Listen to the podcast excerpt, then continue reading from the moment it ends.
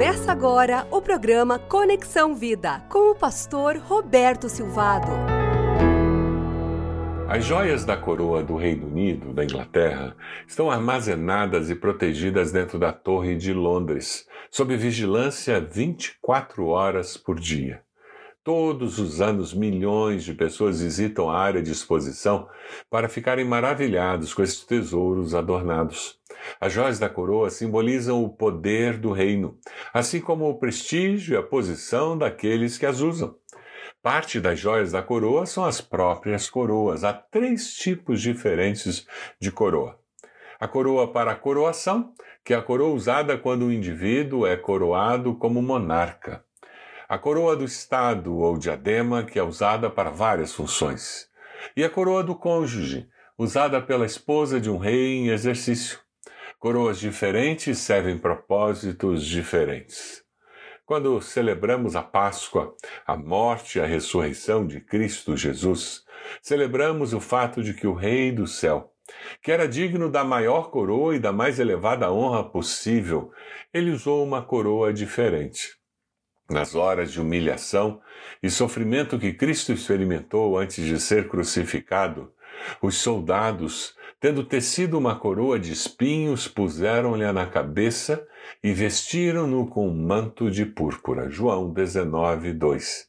Naquele dia, a coroa que normalmente é um símbolo de realeza e honra, tornou-se uma ferramenta de zombaria e ódio. No entanto, nosso Salvador deliberadamente usou essa coroa por nós, por mim e por você, carregando o meu pecado, o seu pecado, o nosso pecado, carregando a nossa vergonha. Aquele que merecia a melhor de todas as coroas recebeu a pior delas. Por nós, Deus me alcançou quando me concedeu meus três maiores sonhos eu pude visitar um amigo nos Estados Unidos, comprar um carro porque eu consegui um emprego e ter independência financeira.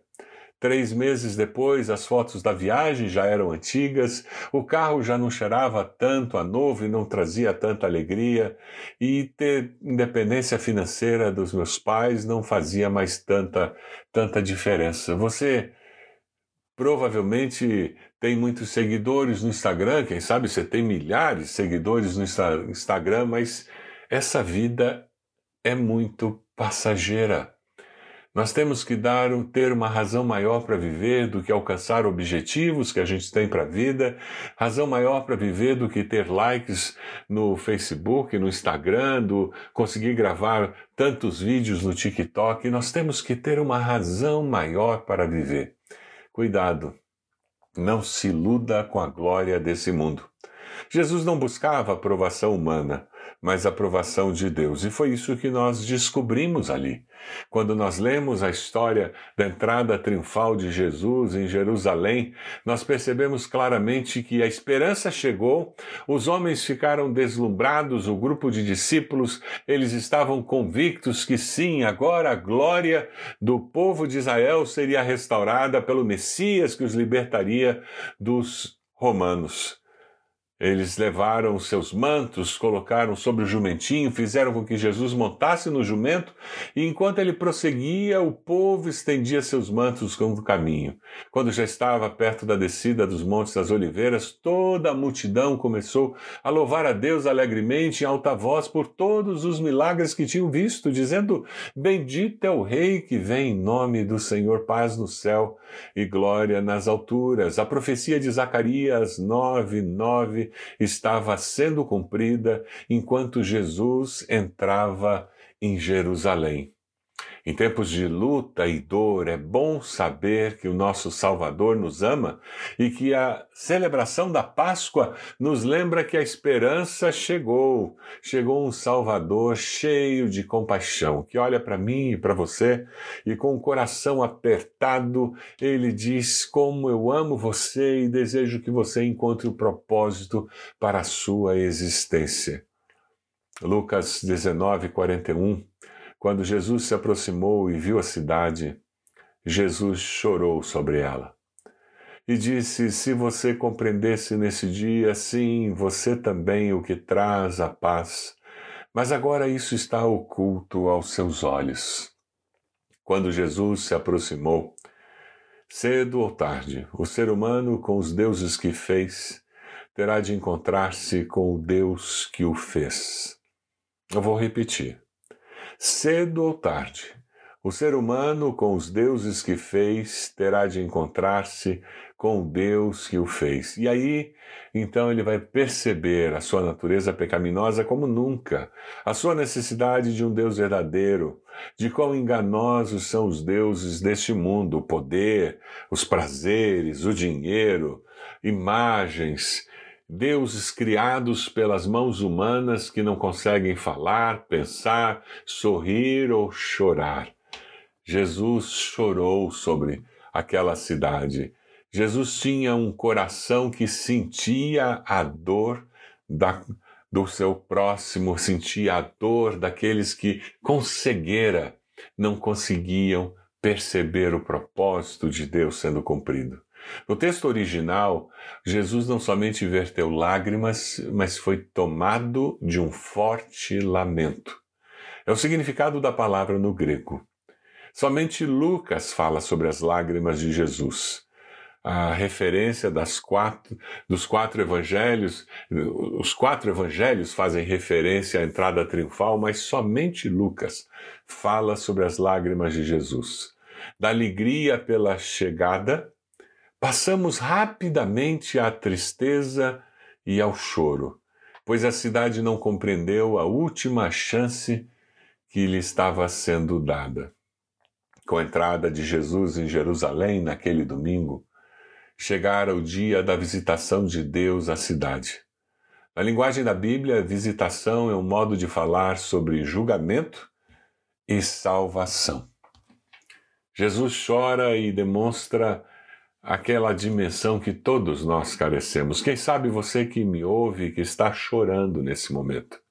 Eu quero dizer que o seu Salvador, ele sabe o que é chorar ele sabe o que é ser tomado por um forte lamento.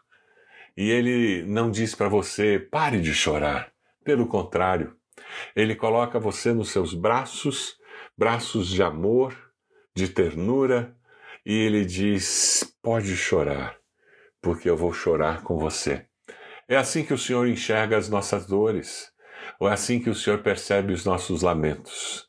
Quando você precisa ser acolhido, pelo amor de Deus, tudo que você precisa fazer é dizer: Senhor, vem, conforta o meu coração. O apóstolo nos diz que nós devemos lançar sobre o Senhor toda a nossa ansiedade, porque Ele tem cuidado de nós. Porque Deus tem cuidado de você. Jesus mesmo disse: Vinde a mim, todos vocês que estão cansados e oprimidos, porque eu vos aliviarei. Você pode, nesse momento, encontrar alívio para sua alma, encontrar descanso para sua alma, vindo até o Senhor Jesus. Romanos 8, 32, 34 diz que aquele que não poupou seu próprio filho, mas o entregou por todos nós, como não nos dará juntamente com ele e de graça todas as coisas? Foi Cristo que morreu e mais, que ressuscitou está à direita de Deus e também intercede por nós. Sim, Jesus está intercedendo por você nesse momento. Jesus está dizendo que ama você e que está interessado no que está acontecendo com você. A próxima vez que você estiver preocupado com a sua saúde, com a sua casa, com as suas finanças, faça uma viagem até a colina, o Monte Calvário. Passe o seu dedo pela ponta da lança que cravou o lado de Jesus. Pegue na palma da sua mão um daqueles cravos que ficaram soltos ao lado da cruz depois que o corpo inerte de Cristo foi baixado da cruz. Leia a placa de madeira escrita em sua própria língua. enquanto fizer isso, toque a terra veludosa, molhada com o sangue de Deus, sangue que ele verteu por você, a lança que ele recebeu por você, os cravos que ele sentiu perfurar a sua carne por você a placa que ele deixou para você. Ele fez tudo isso por você. Sabendo disso, sabendo tudo que ele fez por você, será que ele não vai cuidar de você agora? Jesus chorou a morte do amigo Lázaro. Jesus tem um coração cheio de compaixão. Você tem um fardo no coração? Venha até Cristo e Ele terá compaixão de você. Você pode ser alguém cheio de compaixão e abençoar o seu próximo. Quando nós nos tornamos discípulos de Jesus, nós fazemos como mestre. Nós vemos a vida, as circunstâncias, as pessoas como mestre. Ao invés de tirar pedras, críticas, tenha compaixão. Você vê alguém assumindo uma postura que não é digna de um discípulo de Jesus, tenha compaixão. Compaixão de Jesus para com os pecadores. Ele conhecia o caráter dos que estavam em Jerusalém, sua crueldade, sua hipocrisia, obstinação, luta contra a verdade, e Jesus chora e chora por todos eles. Jesus morreu por aqueles discípulos que gritavam: Bendito que vem em nome do Senhor. E ele morreu por aqueles que nunca haviam encontrado com ele e pediram pela sua crucificação. Jesus chorou e morreu por aqueles religiosos que, que cheios de autojustiça, eles condenavam a Cristo dizendo que eles eram melhores. Jesus se compadece daquele que permanece na sua maldade e Jesus se compadece do arrependido que ouve a sua voz e o segue.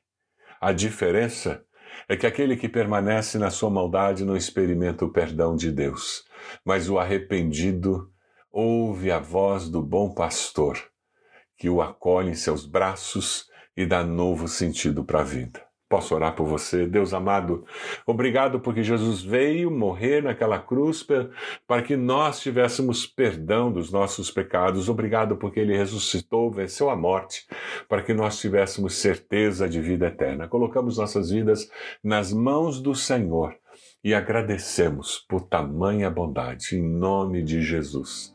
Amém. Deus abençoe você, sua família, sua igreja.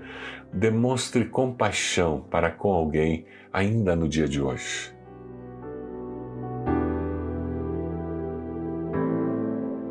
Você acompanhou o programa Conexão Vida. Acesse bacacheri.org e conheça um pouco mais da IBB, uma igreja viva.